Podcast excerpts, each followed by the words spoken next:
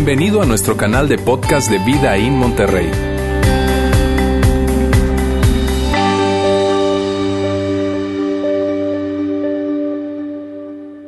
Hola amigos, qué gusto saludarles. Estoy aquí mismo en la cocina de mi casa. Honestamente este es el lugar favorito, mi lugar preferido de, nuestra casa. Eh, creo que hasta que comenzó esta contingencia porque se ha vuelto mi oficina, eh, estoy comiendo más de la cuenta y probablemente eso te está pasando a ti también. Donde quiera que estés y sospecho que estás en tu casa viéndonos, gracias por conectarte con nosotros, especialmente si esta es tu primera vez.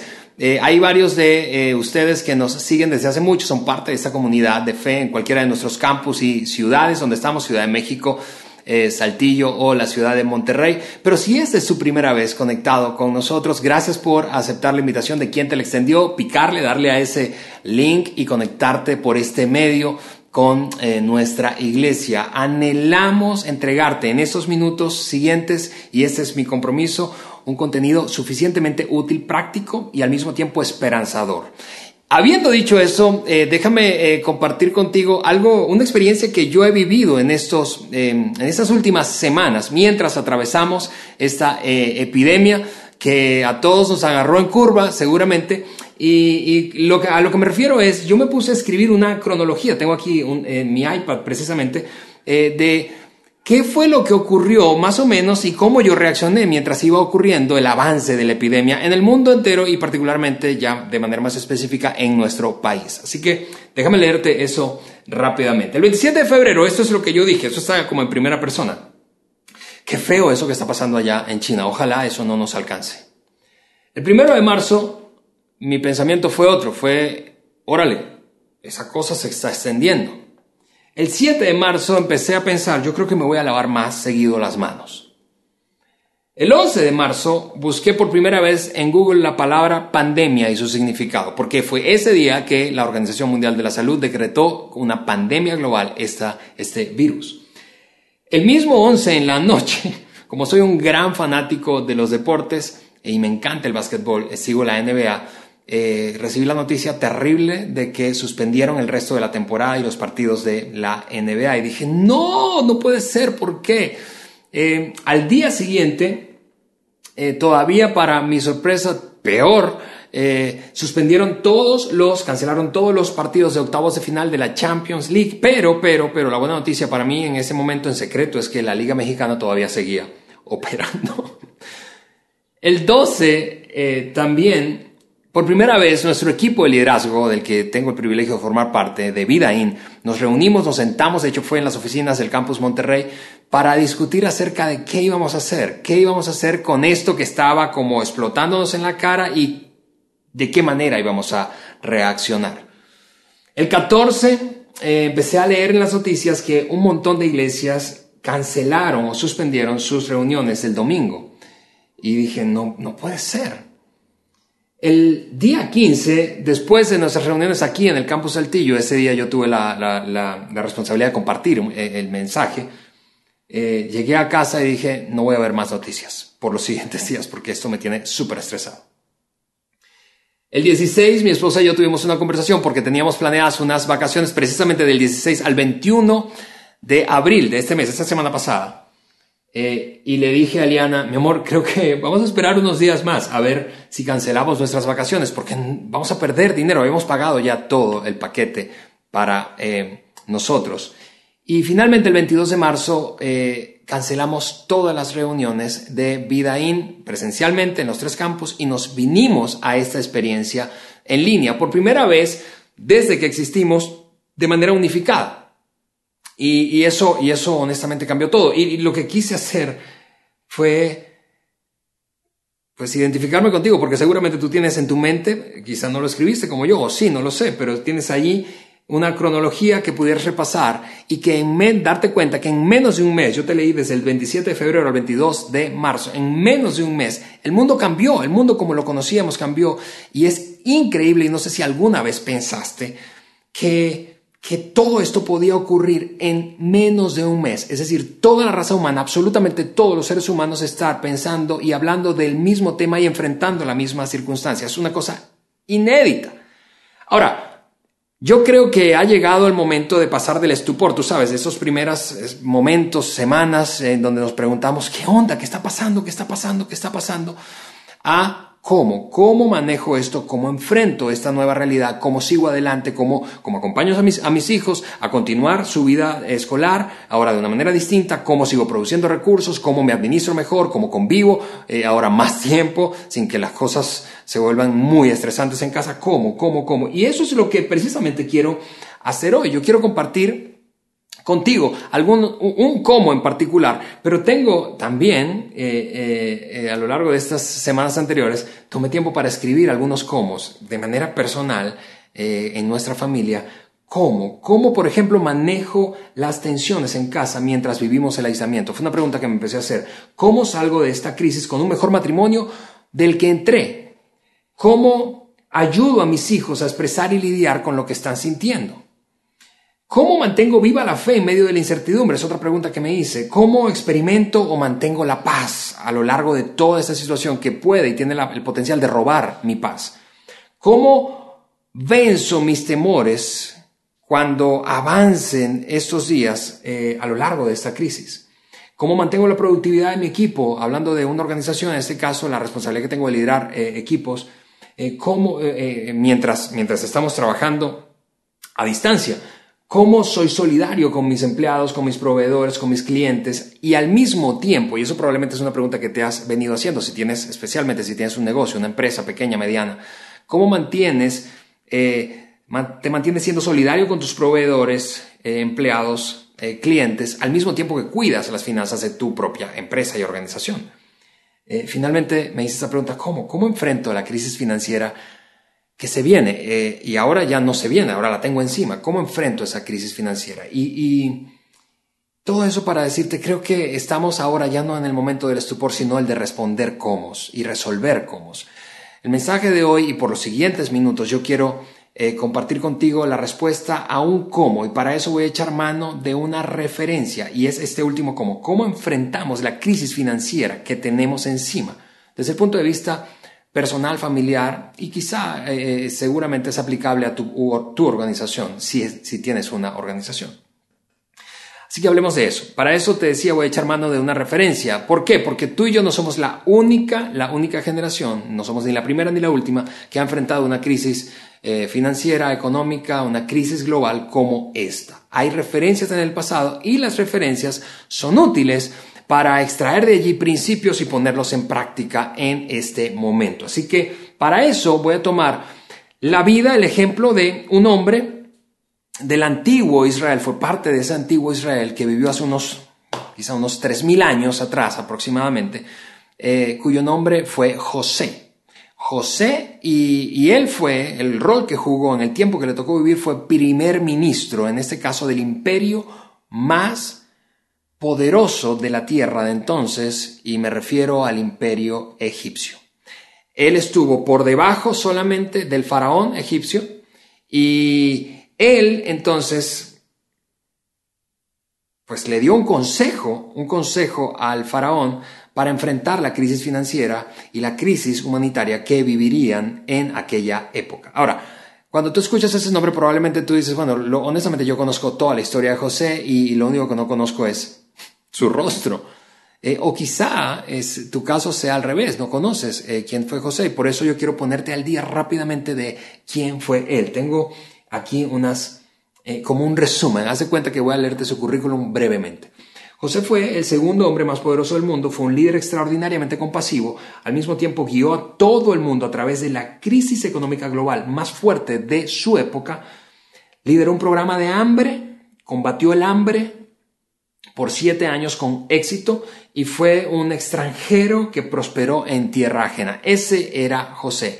Y te decía, el faraón, quien estaba al frente de todo ese imperio, había recibido un pronóstico, un pronóstico terrible, un pronóstico de una manera mística, ¿verdad? No tenemos tiempo para ahondar en eso, pero quería confirmar, perdón, si el pronóstico que le habían dado era correcto, así que le pidió, luego de consultar a algunos, a José que le confirmara ese pronóstico. Y José no solo le confirmó el pronóstico, sino que le dio un consejo. Y yo lo que quiero hacer en estos minutos es repasar el consejo que José le dio al faraón, siendo eh, este el hombre más poderoso de la tierra. eh, porque hay allí tres, tres recomendaciones en el consejo que le dio José que son perfectamente aplicables a tu realidad y la mía. Son completamente aplicables. Déjame repetirte eso. Son aplicables a tu realidad y la mía. Yo sé que probablemente me escuchas eso y dices, pero pausa Alejandro, yo no, yo no soy ningún primer ministro. Y, yo, yo lo sé, yo tampoco. Y seguramente hoy ningún primer ministro nos está viendo. Ojalá no se pudiera ver un primer ministro escuchar este mensaje, no porque lo esté compartiendo yo, sino porque realmente el consejo fue poderoso. Pero a pesar de que no eres ningún primer ministro, tú y yo en algún sentido tenemos como un imperio y ese imperio es nuestro hogar, nuestra familia, nuestro núcleo familiar. Es decir, tú allí tienes un ingreso recurrente, no importa si el salario o tu ingreso es, es eh, variable o fijo, eres empleado, tienes una empresa propia ganas por comisiones, tú tienes ingresos, tú tienes que administrar esos ingresos y en el mejor de los casos, deseablemente, eh, tú debes rendir cuenta por el uso que das a esos recursos. Finalmente, tus decisiones afectan, las decisiones que, tomas, financieramente hablando, afectan a otras personas. Así que eso se aplica perfectamente a ti. Solo para, para dimensionar el, el, pronóstico que tenía el faraón y en general la tierra en ese momento, eh, déjame eh, leer un pequeño versículo que está en el libro de Génesis que el narrador de la historia documentó. El hambre, decía, decía este hombre, y ahí estás leyendo ese versículo en la pantalla, el hambre será tan terrible que se borrará el recuerdo de los años de abundancia. Es decir, previo a la escasez, el mundo entero iba a vivir, y, Egipto iba a vivir un periodo de bonanza, de abundancia, grandísimo. Siete años de abundancia seguidos por siete años de escasez y miseria y hambre. De allí, por cierto, aquel famoso dicho, de eh, las vacas, tiempos de vacas flacas o de vacas gordas y tiempos de vacas flacas. Y por eso titulamos el mensaje de hoy de esa manera. ¿Qué pasa cuando llegan las vacas flacas y cómo actuar? Eh, eh, estando allí entonces en esa conversación, José no solamente le confirma el pronóstico, sino que se avienta, se anima a darle un consejo. Ahora, eso fue bastante atrevido. Y, y quiero leerte el consejo y de ahí te decía extraer tres, tres, tres sugerencias muy aplicables, tres sugerencias muy aplicables de ese eh, consejo. Así fue que le dijo José después de confirmar el pronóstico. Tengo pues una sugerencia que hacerle y cuando le dice sugerencia, eh, eh, lo está haciendo con cuidado, está, sabe que pisa terreno peligroso. ¿Por qué? Porque no hay peor consejo que el que no se pide. Y darle un consejo a un faraón en aquella época que no te pidió podía costarte la vida fácilmente. Así que es por eso que él dice, tengo una sugerencia y está como con pinzas.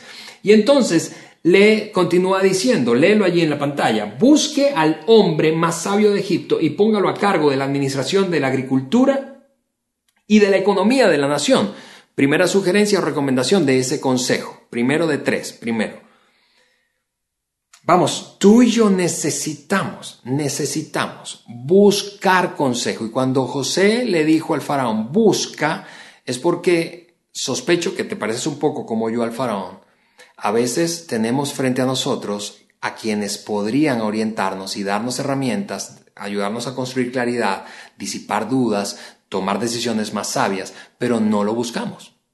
No lo buscamos. Es una decisión activa, es proactividad. Busca, busca. Le dijo, busca consejo. Y buscar consejo, que es la primera recomendación de ese gran paquete que le entregó eh, José al faraón, eh, nos libra honestamente de algo que tú y yo creo que tendemos a hacer y es a autoengañarnos. Si te pareces un poquitito a mí, tú tienes una tendencia a autoengañarte. Compras una idea, te repites una idea, crees que va a funcionar, pero en el fondo no funciona porque te estás autoengañando. El poder de buscar consejo, entre otras cosas, es que construye sabiduría y te ayuda a disipar las dudas y el apego emocional que puedes tener con una idea. Así que busca consejo. En esta crisis financiera, allí en, las decisiones que tienes que tomar con familia, busca consejo. Busca consejo. Eso básicamente en la práctica significa esto.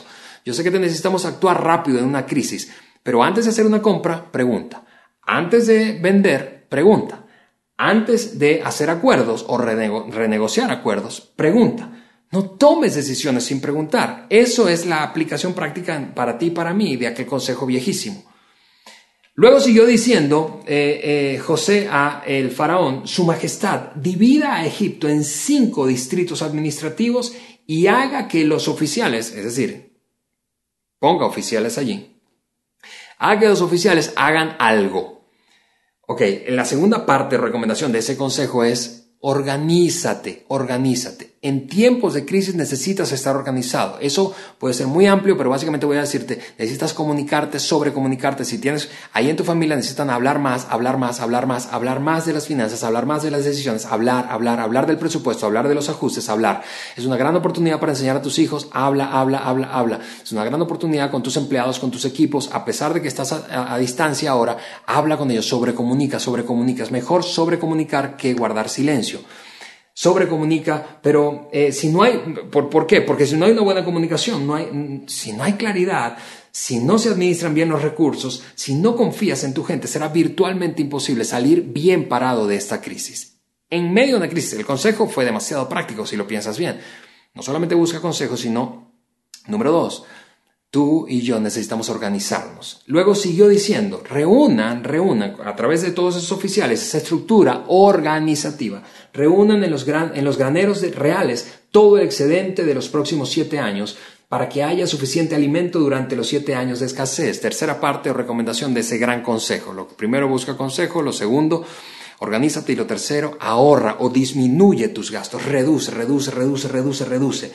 Y yo sé que puedes estar pensando, eh, algo que resulta quizá obvio y es que es difícil, es difícil cuando estás metido en una crisis empezar a organizarte y reducir eh, gastos. Si no has desarrollado esos hábitos, es difícil. Yo quiero serte honesto. ¿Por qué? Porque José le anticipó y de hecho le dio este consejo al faraón antes de que ocurriera todo aquello. De hecho, antes de que empezara la bonanza, de tal forma que si lo hacemos antes, estamos mejor preparados para cuando llegue la temporada de vacas flacas. Pero el punto es que a pesar de que es difícil, es posible. Así que quiero animarte a ahorrar, ahorra, ahorra, ahorra, porque si ese es tu caso, buscar consejo para priorizar por dónde empezar es imprescindible. Además te ayuda a identificar si te estás apegando a algo. La mirada externa te ayuda a clarificar. Eh, dicho de una manera muy sencilla, ahí están los tres, tres recomendaciones de aquel gran consejo que le dio José al faraón. Número uno, busca, busca a otros, escucha a otras personas. Dos, organízate. Necesitas organizarte, hablar más, clarificar más. Número tres, reduce gastos, reduce para pagar deudas, reduce, aprovecha los estímulos que están dando algunas instituciones financieras en nuestro país, independientemente de cuál sea el país donde, donde nos ves, seguramente hay, hay programas, hay decisiones que pueden beneficiarte para generar un poco de margen. Paga deudas, no sigas acumulando deudas, reduce, reduce, reduce tus gastos al máximo. Tres, recomendaciones, un paquete de consejos súper práctico, no sé si te parece eh, como a mí, a pesar de que pasó tanto, tanto, tanto tiempo. José cerró su mensaje de una manera magistral. Le dijo esto para concluir al faraón, lo voy a poner ahí, eh, lo vas a ver ahí en la, en la pantalla. Si hace esto, querido faraón, evitará el desastre. Y así evitará el desastre.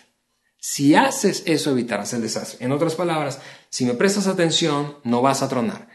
Si buscas consejo, no vas a tronar. Si te organizas, no vas a tronar. Si ahorras o disminuyes tus gastos, no vas a tronar. Eliana y, yo, mi esposa y yo, nos sentamos cuando esto eh, eh, explotó.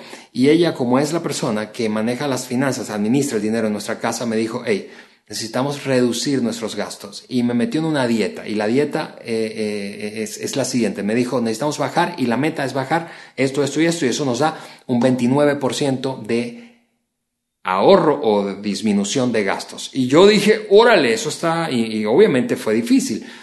Pero si no disminuimos los gastos, es muy complicado que salgamos bien de esto. Vas a experimentar un downgrade, todo el mundo está perdiendo, algunas aplicaciones prácticas de esto y, te las lanzo así aleatoriamente, tengo algunas notas. Eh, familias reduzcan sus gastos entre un 20 y un 30% en los siguientes 120 días.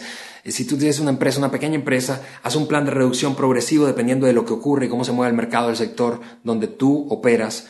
Em, si, si, si, te cuesta, si dices, no, no, no, yo, no, yo, Alejandro, yo no puedo, yo no puedo honestamente reducir, ¿de dónde más? Ok, busca consejo porque probablemente lo que te está pasando es que estás apegado emocionalmente y otro no tiene el apego emocional, una mirada externa te va a ayudar a descubrir que estás apegado emocionalmente a algo que no necesitas para poder enfrentar o salir de la crisis bien parado. Así que ahí está, tres, tres, un, consejo con tres recomendaciones para eh, enfrentar la crisis financiera que tenemos encima con éxito. Ahora, Honestamente, si la historia terminara allí, quedaría incompleta, porque José sería sencillamente un hombre brillante, un hombre súper inteligente, atinado con el consejo, eh, todas esas recomendaciones las aplicó a Egipto y salió bien parado de la crisis. De hecho, salió intacto, básicamente. Pero, pero José, como tú y como yo, era un hombre de carne y hueso, tenía rollos irresueltos, conflictos familiares irresueltos, a toros emocionales arrastrándose desde su pasado. Em, solo para, para, ponerlo en perspectiva, José creció en un hogar súper disfuncional, súper disfuncional. Eh, si tú crees que tu hogar ha sido disfuncional, déjame decirte cómo era el hogar de, de, José. José era tan, tenía una relación tan tóxica con sus hermanos que sus hermanos se hartaron al punto de que lo secuestraron, lo secuestraron y lo vendieron como esclavo. Y luego de venderle como esclavo, pues fue un esclavo en un país extranjero, allí vivió una pesadilla de 14 años, un infierno de 14 años, en el que fue acusado, después de ser vendido como esclavo, fue acusado injustamente, falsamente, de acoso sexual a la esposa del gobernador de la ciudad donde vivía. Imagina eso. Por lo tanto, eso implicó que lo metieran al bote. Y estando en el bote, hizo una buena relación allí, estuvo un par de años en, prisión y ayudó a un hombre que eventualmente salió de prisión y ese hombre se olvidó de él, o sea, en algún sentido lo traicionó. Es decir, vivió una pesadilla. José era, era, era, era, era un desastre la vida que tenía. Y milagrosamente después de salir de prisión, 14 años después de, después de haber sido traicionado por sus hermanos, se convirtió en ese hombre que te decía el segundo más poderoso de la tierra. Y esta, esta parte con la que quiero cerrar el mensaje, refiriéndome a esa vida complicada de José, es completamente opcional para ti. Yo quiero que, sepas eso, especialmente si tú no te consideras un seguidor de Jesús. Si tú no te consideras un seguidor de Jesús, esto es completamente opcional para ti. Estamos agradecidos de que te hayas conectado, estamos agradecidos de que te hayas dado la oportunidad y aceptado la invitación de quien te la extendió. E, es completamente opcional. Honestamente, yo creo que lo mejor que podrías hacer es abrazar esto que voy a soltarte, pero es opcional, porque esto es para seguidores de Jesús. Ahora, si tú eres un seguidor de Jesús, esto sencillamente va a ser un recordatorio. El proceso de 14 años de pesadilla que te narré hace un momento curtió a José, lo hizo madurar, y eso creo que es evidente, nos haría madurar a básicamente cualquiera de nosotros. Pero el punto es que estando ya en el momento de escasez y, él liderando todo ese programa de alimentación y, económico, macroeconómico, eh, tuvo un reencuentro con sus hermanos, aquellos que lo vendieron, aquellos que lo traicionaron y lo entregaron a sus captores como, como esclavo. Imagina lo dramático del momento. Imagina ese, ese, ese momento en el que tú te encuentras con alguien que se supone no debía traicionarte, pero lo hizo al punto de que destruyó tu vida. Tienes 14 años que no los ves y ahora estás cara a cara con ellos, pero ahora estás, en una posición diferente. Tú tienes el poder. Una decisión tuya los destruiría. ¿Cómo reaccionas? ¿Cómo reaccionas ante quien te hizo daño? No un poquito de daño. No es que dijo una mentira tuya. No, quien acabó con tu vida durante 14 años Ahora estás en otra posición, pero durante 14 años pensaste, ellos me destruyeron. Eso es lo que ocurrió en esa conversación. Y voy a solamente leer uno de los versículos favoritos, de mis versículos favoritos de la Biblia. En verdad les dijo, le dijo José a sus hermanos, en verdad, es verdad, perdón, es verdad que ustedes pensaron hacerme mal, pero Dios transformó el mal en bien para lograr lo que hoy estamos viendo. Voy a repetirte ese versículo. Es verdad que ustedes pensaron hacerme mal, pero Dios transformó ese mal en bien para lograr lo que hoy estamos viendo. Y ahí en tu pantalla has visto resaltadas tres palabras. Tres palabras que, con, los que, con las que quiero terminar.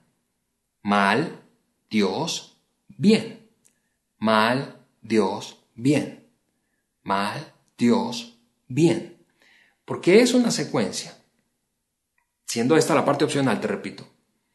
Es una secuencia que veo ocurrir en todos los que abrazan a Dios y lo incorporan como el centro de sus vidas, el núcleo de sus vidas.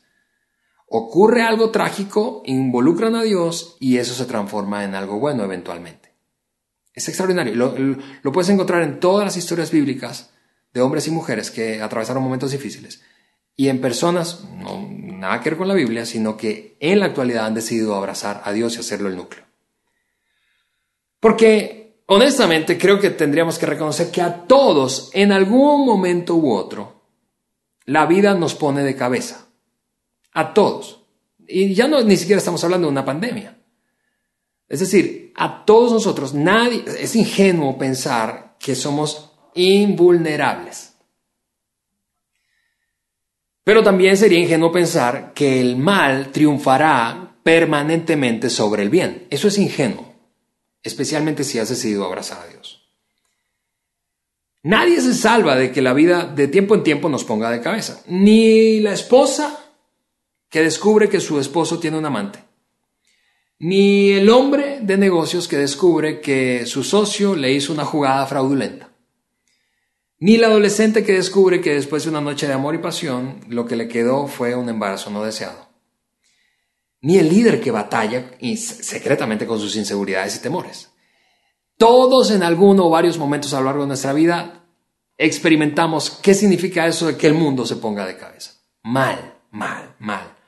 Y, yo creo que, que esa secuencia describe lo que hoy tú y yo enfrentamos, porque coincidirás conmigo que no podríamos decir que esta situación es buena. En principio, vamos, seguro tú y yo coincidimos en que la reducción de tu salario, si ese es tu caso, en 20, 30, 40, 50%, o, o, de, o de plano la pérdida de tu trabajo, o la la pérdida de toda tu inversión o tu empresa por un caño. Eso no es algo bueno, no cae en la categoría de bueno, es malo. Pero, aquí está lo opcional, si tú abrazas a Dios y lo haces el centro de tu vida, eventualmente vas a voltear. Lo he visto una y otra vez en más de 24 años que tengo siguiendo este camino. Vas a voltear y vas a decir, lo que otros pensaron que era mal, Dios lo transformó en algo bueno. Y lo que quiero hacer para terminar es hacerte una invitación. A ti, que eres un seguidor de Jesús, y sencillamente esto es un recordatorio. Una invitación para abrazar, sí, el consejo y ponerlo en práctica. Este viejo consejo de José funciona para enfrentar la crisis financiera que vives. Pero también para recordarte, vamos, sigue siendo a Dios el centro de tu vida. Y si tú nos ves por primera vez, y si tú no te consideras un seguidor de Jesús, esta parte que te decía es opcional, quiero hacerte esa invitación. Haz a Dios el centro de tu vida. Si lo haces, eso es lo que sé, como lo he visto y lo he aprendido a lo largo de los años. Lo que hoy es malo, eventualmente podrás decir, Dios lo transformó en bien. Así que con eso dicho, permíteme guiarte en una oración. Yo quiero pedirte que, que me sigas en esa oración. De hecho, si estás ahí en tu casa, es una buena oportunidad para tomar la mano de quien está ahí acompañándote. Si estás solo, sola, ahí sencillamente eh, inclina tus ojos, eh, tu, tu rostro, cierra tus ojos para no distraerte y sígueme. Yo quiero pronunciar una oración y que tú la sigas. Dile esto a tu Padre Celestial. Dile, Señor, yo hoy decido rescatar de este consejo, Señor, esas tres recomendaciones y ponerlas en práctica en mi propia vida. Voy a buscar consejo, voy a organizarme mejor y voy a reducir mis gastos y ahorrar para crear margen. Pero, Señor, aún más importante que eso, yo quiero abrazar tu oferta, tu invitación de hacerte a ti el centro de mi vida.